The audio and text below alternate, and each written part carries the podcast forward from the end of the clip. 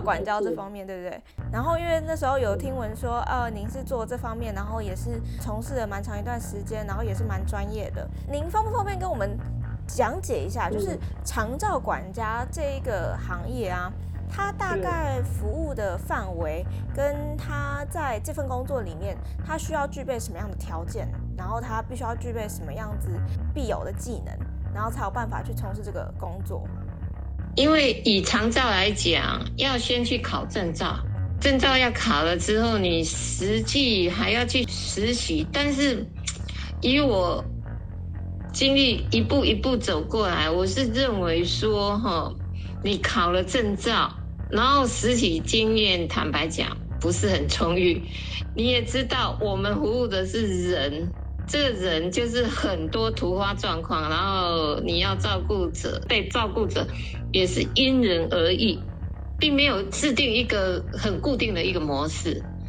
因为人就是有很多很多个性啊，他的身体状况啊。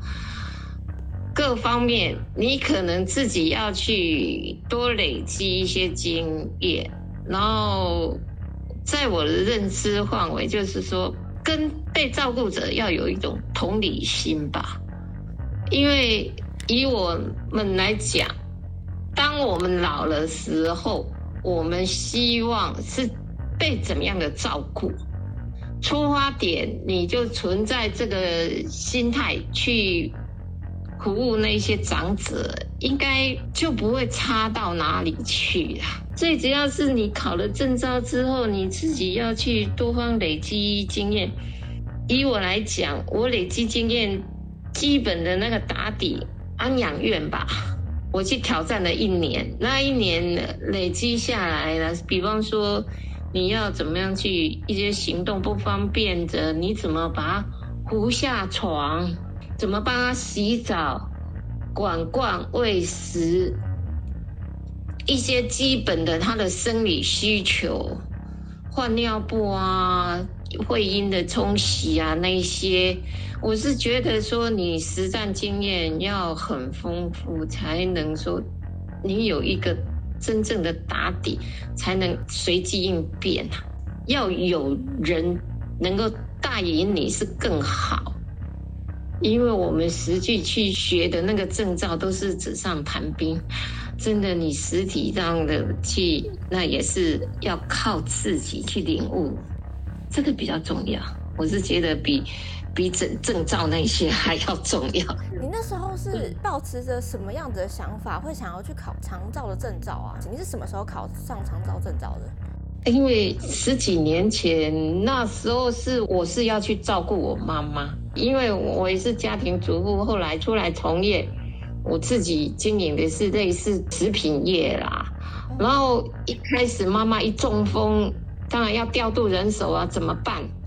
妈妈去开脑一出来，从 ICU 出来之后，我们怎么去辅助她？她不愿意包尿布，因为一开始改变习惯，我们都是。自己如厕的，你包尿布包不习惯啊，他硬是要下来，他硬是要下来，你怎么去抱他？那坦白讲，我也是纠结好辛苦的一段时间。我那几个月哈，真的照顾我妈妈也是头很大。上一份工作我是在医院里面当护佐，我也是觉得说，嗯，那个阶段我七八年嘛，我在属立医院当护佐。那个阶段，我也是累积好多好多的经验，我也是把自己的那个本身的那个专长，也是诠释在那个方面去教导一些家属，还有一些外劳。我们的职责护佐就是执着就是帮家属教会，因人而异，怎么去协助照顾他们的长者。很多都是清清醒醒的长者，然后一住个院，惨了。尿布不会包，翻身不会做，啊，怎么下床？怎么协助？都完全不会，都懵了。有的甚至要管管。那我们护佐的职责就是帮忙那些护理师把家属教会，这样子他们出院以后，或是在病房里面照顾他们的时候，他们才可以上手，以最简洁的方法，然后去学到那些技巧，怎么样把那个长者的卫生心态都把它弄得比较完善一点，让他们不至于说变成很没有尊严。我是觉得长照这一个区块真的对长者来讲，他们真的很需要。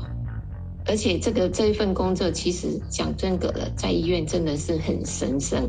健健康康的人在那边走动都毫无问题，但是当你一住院倒下的时候，那一刹那，你全全全部都要依赖你的家属，那家属全部都不会怎么办，都慌了。那就是常照这个区块来衔接。所以我照顾我妈妈之后，她后来讲真的啦。如果让我选择，我情愿不要照顾自己的亲人，因为亲人有很多很多的难处。我那时候要协助我妈妈护健什么，我会要求他，可是他遇到难关、不开心的时候，他对第一个针对就是从旁协助者。你怎么尽心照顾，你怎么要求他，他反而不配合的时候，他就会对你发脾气，那我们的纷争就会来。但是我们如果是旁人，像是说我们是被要求去协助他的人，我们是外人去介入这个区块，他会尊重你的专业度，他配合度反而会更高。像我在医院看多了，有的甚至年轻的小伙子，为了要照顾妈妈，把工作辞了。他们说他们要辞掉工作，我说千万不要，因为当你。把你的工作稳定、熟悉的那个区块，你完全辞掉以后，当你的家人不需要你照顾的时候，你怎么办？你往后的生活怎么办？这也是你要需要考虑的。你不能因为现阶段就是近期你所需要，你把自己完全陷进去。比方说，三个兄弟姐妹叫一个人完全辞掉工作，然后另外两个人来提供他。但是你有没有想到过，当被照顾者这个长者离开了以后，这个全职者往后的生活怎么办？因为另外两个他会认为说，我妈妈已经走了，或是我爸爸已经走了，那我不用再提供这个经济来源。那可是这个离职的人是不是很可怜？他往后怎么办？你照顾好照顾你的妈妈爸爸十年之后啊，十年之后呢？你爸爸妈妈走了，那你已经离开你的工作岗位十年之后，要去怎么去在往后的生活？你怎么来的经济来源？所以我有时候我会跟他们讲：，您真的如果可以申请外劳，申请外劳，恢复的希望很光明，护建有几率恢复到以前。那好，我们就请我们台湾的。因为费用坦白讲比较高，哈，然后帮他协助，让他赶快复健，恢复到以前是小中风，哈，可以恢复到以前，还可以生活自理什么。如果长期呢？因为你看呢，他那个中风程度，我跟你讲，如果半年没办法恢复，那个机会就很渺茫。因为有有的真的看他瘫下去的那个几率，那很渺茫的时候呢？就是申请外劳，要不然就送机构。真的，你家属自己要介入，呃，十年、五年之后下来，像我自己就亲身体会，还好接触到医院的这个区块，我二度就业还是很顺利。利用这个这个技能，我有在二度就业。要不然我以前我是自己开开店做生意，啊，为了我们妈妈，我抽离把店都丢掉，然后盘掉了。然后自己全新的介入，到后来我跟你讲，苦都是自己要吞呐。但是还好，我后来跟他们讲说，要不然大家没办法配合，那我们就申请外劳。后来我们就外劳介入，要不然我那时候小孩子还在读大学，我也是需要金钱来给小孩子，等于是说我必须要全心投入，我就没办法回去陪伴小孩什么的。所以我是认为说，真的，如果要全心去投入照顾长者，然后你要离职的话，真的要考虑再三，要评估你往后你怎么办。啊，还好，我后来就开始从业，我就是开始考了证照，哈，然后就先去安养院，也是在斗六，然后就陪陪伴在妈妈身边，哎，一两年吧，之后，哎。妈妈那个外劳什么，他们都已经上手了，我才抽离。我女儿在台北，我才上来台北。那刚好，哎，台北属立医院要开招护佐，哎，我是蛮希望这个区块的。我喜欢去跟人接触，我喜欢去，哎，把我知道的那个技术分享给大家，蛮开心在台北属立医院。接触到很多的人事物，然后我也可以由由医生、护理师那边学习很多很多的技能。啊，我的技能就是这样垫垫垫上来的。其实我觉得玉如你算是行动力蛮强的，因为我觉得很少人会因为自己的家人他可能真的需要照顾，然后我就想说，哎，那他自己是不是也可以去考一个长照的证照，让自己可以更了解要怎么样照顾自己的家人。那时候是我姐跟我讲说，啊，因为我妈妈第一次中风的时候，她复健到，哎，可以自自己拄着拐杖走，然后我就我就抽离了嘛，我就开始去考考证照什么，然后，哎，弄下来了，然后我姐就说，你干脆去考证照，因为这个行业还蛮好的，然后我就我就去考了证照，结果我妈妈，我才离开她多久？一个一个多月吧，就二度中风了。二度中风以后就很惨啊，都要扶啊什么啊。然后因为我我那时候有基本的经验都有了，然后我就说好没关系，我再来介入，我来我来照顾他。然后他的兄弟姐妹，我就是跟他们讲好，我们第一次妈妈中风那个阶段，大家都因为短期嘛，才几个月，他就恢复得很好，大家也都没异议。但是第二次中风以后。问题都来了，真的是妈妈就是有点恢复无望了，然后他们久了几个月，三四个月吧，他们也是长期这样跑，他们也是累了，啊也疲乏了啦。然后我就说，那他们就说，哎，以以给我的薪水，请外劳还比较便宜。我说好啊，那就请外劳。然后请外劳之后，我就去做一对一。就在他旁边啊，哎哎，要有什么状况，我还可以调度。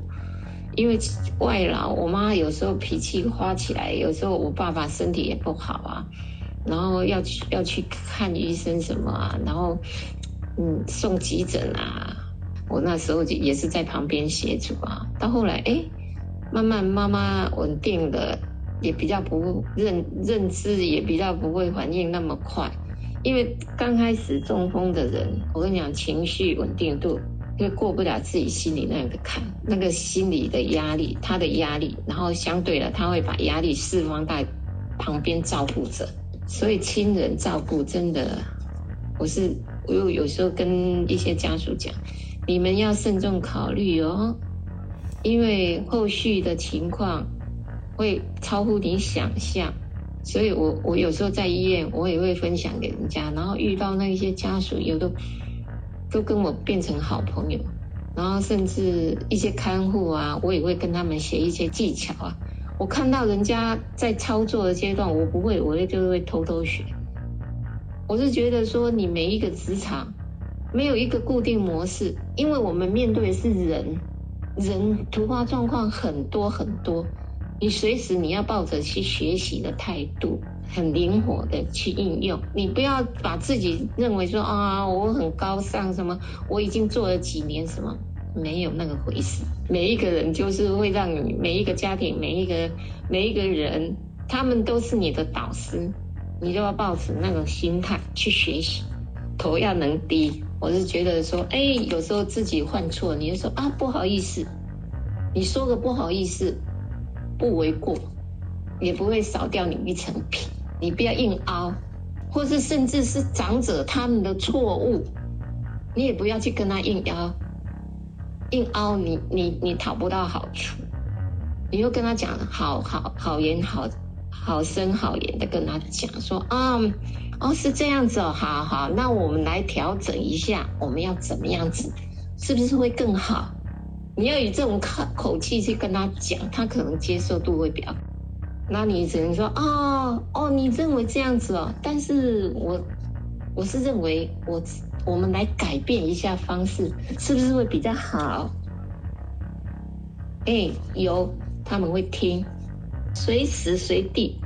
因人而异，你要去改变自己对待他们的态度，还有对待他们的方法。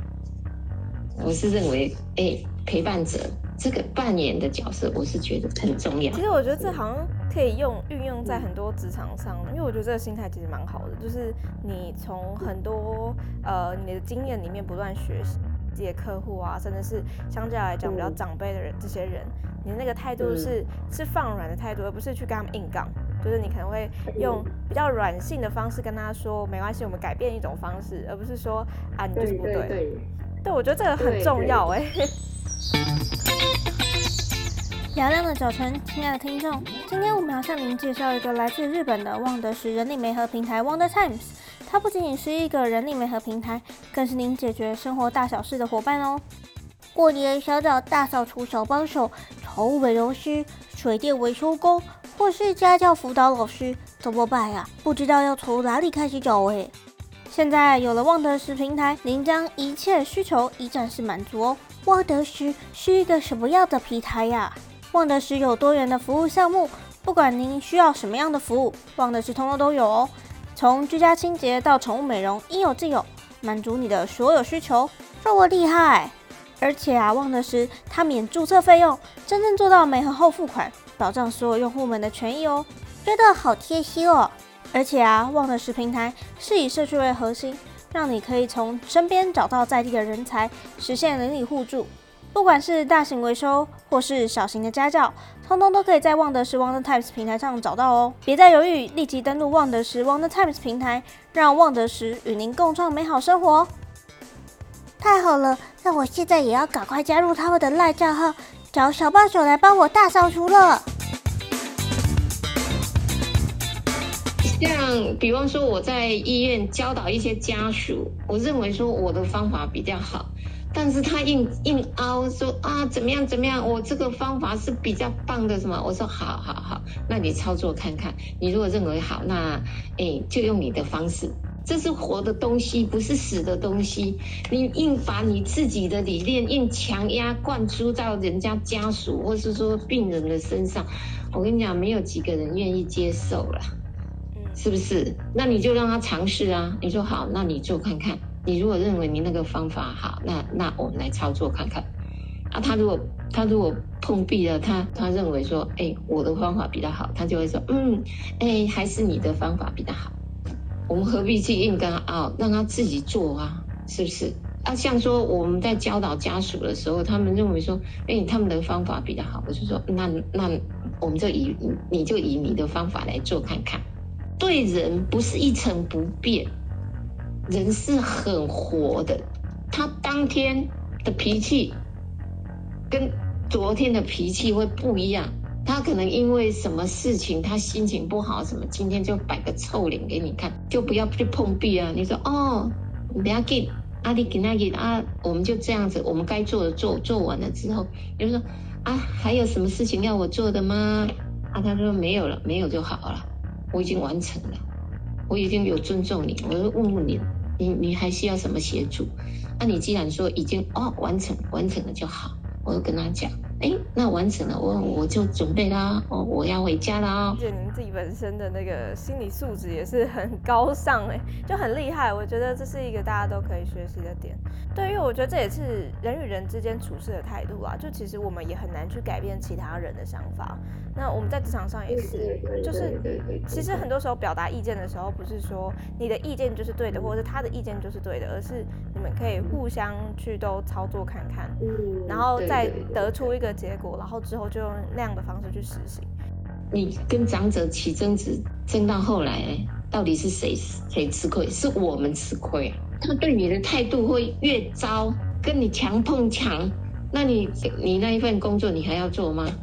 我们在照顾人家的时候，我们是尊重他，然后配合他。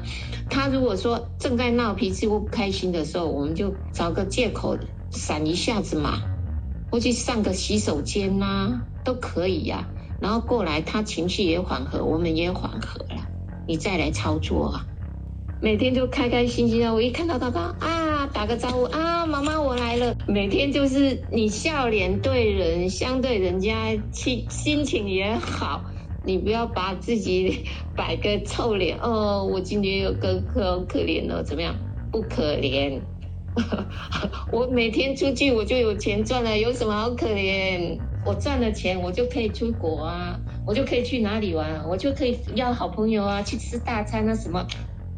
何乐而不为？其实我觉得长照这份工作其实是蛮能够培养自己的情商的，就是要怎么样待人处事啊，然后怎么样与人相处啊，怎么样去让你自己的情绪可以在对的地方去释放，而不是影响到其他人。这个是蛮能在长照这份工作里面学到的东西。但是心态很重要。我也看过那个一对一的那个那个照护员，我真的摇头。比方说我们第一趟去，我们去帮忙量量血压什么的。他那个北北，他就是那个姿势哦。我到那十点的时候，我就去乱病房啊，我要看看他谁需要协助，我会主动去看呐。然后他还是躺那个姿势，那表示他两三个钟头一样都没有给他翻身呢。然后我就跟他讲说，这个是良心事业啊，你对得起自己的良心吗？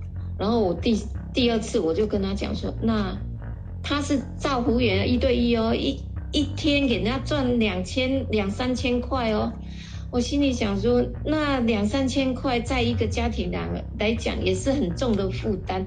啊，你给人家拿那个钱，你在那边划手机，按该做清洁度也没给他弄，翻身什么也没有叫起刚刚走，我就觉得说，人得走天得看，不要这样子，好好的去跟人家做，你也是自己在折福田嘛。我是我我是抱着这种心态，这也跟职业道德跟责任心很像啊。其实每份工作都是啊。很多很多人是这样糊弄的给他弄呢。然后那个那个个案的那个照顾员，你知道吗？我第二趟我都跟他讲说，那是不是你需要我来协助你？然后结果我后面协助完二十来分钟再回来看他，他照样没有动。后来我跟你讲，那个北北。第二天就不见了，去当，因为 你知道那个内科病房很多都是已经有的就是接近尾声了啦。因为那我那个病房是两人床，后面有一个外劳，我我就去问那个外劳，我说：“哎，那个北北走了吗？”他说：“对呀，半夜就不在了。”然后我跟他讲说啊，那个照护员，我就摇头。他说对呀，他还在抱怨你说你都针对他。我都问那个外劳，我说我是针对他吗？他有他有说对呀，那很烂呢，比我们还烂。就是对工作相对来说没有责任心啊。人生百态，我在医院真的看多了，甚至有一些兄弟姐妹呀。为了照顾啊，起争执啊，然后我还遇到一个，他爸爸来住院阶段呢，已经人昏了，都不会讲述。他来就他把他爸丢了，然后护理师他们联络他，他好不容易来一趟，然后他就一直 complain 说，啊，他爸爸以前年轻的时候多肥累啊，都丢着他们不管啊，什么，人家医生联络他，哎，要不要插鼻胃管啊，什么样？他完全都没出现，然后一两天以后才出现，好不容易因为插鼻胃管要签同意书，后来没几天他爸爸也就走了。我心里想说，就这样饿死了吧。所以在医院哈，你看到很多人生百态，看过了以后，我也就更看看得开，我我的心态也更好，所以我每天都这样子开开心心、笑嘻嘻的，变得比较短算屌。不会把很多很多的事情积压在自己身上太久。这个造福源这个区块，自己如果诠释的好的话，那也是你蛮好的一个行业。但是在于你的心态。但是如果去考了证照之后，你自己要有一些，人家说功夫底子啦，你底子自己要去要去求进步，然后可以的话，真的机构历练一下。那个那个机构真的是吵死人，不不。我在南部云林那时候做一一对一个人要照顾十个哦。哇，这么多！我们一天一天那时候是十二个小时吧，或是八个小时，忘了。一大早你要去赶快去帮他们张罗饭啊，然后要洗澡日隔隔天洗。你是一个人要顶。顶顶的那个十个人都是你一个人包哦，从自己挪下床，推到浴室去冲洗，然后再把那个人推回来，扶上床，穿着衣服，然后还要扶到客厅、大厅，准备给他吃饭，还要啊十一点准时开饭给他们吃。你看，那跟打仗有什么差别？有时候我们都自己主动加班呢，八点上班，我们七点半、七点就赶去了。所以那个公屋底子这样打下来，我跟你讲，而且有同事，你可以跟人家学习。那临场学习经验，真的，一年下来那个底子就真的是就窄耶。这样子，后来我再去医院做一对一。就不会害怕，要不然你真的是证照考出来，我跟你讲，那个真的还不能用啦。你们考证照啊，是需要准备什么？他是会考哪些特特定的项目啊？就是有基本一些数学科跟数科，丙级证照比较难啦。那个那个造福员证照，我跟你讲，只要你出席 混一下，也就混过了。我我这样讲会不会太直接了？不会不会，因为你只要你只要你只要出席，然后按时间，然后按的操作模式，然后他好像会会去到安养院或什么安排几天的实习课程。我跟你讲，那根本都学不到什么，一大堆人在那看看的那些照护员在那操作，你又能实际去去去接手什么？不可能。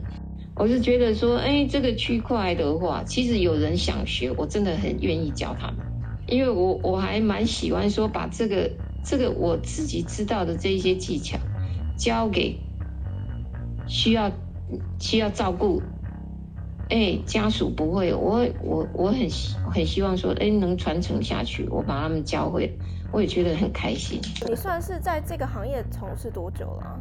我光在主力院当护佐有七八年了，那时候陪伴我妈妈之后，我去做一对一，我有做了五六年了，也十来年了。哎，岁月不饶人呢，真的。时间过很快。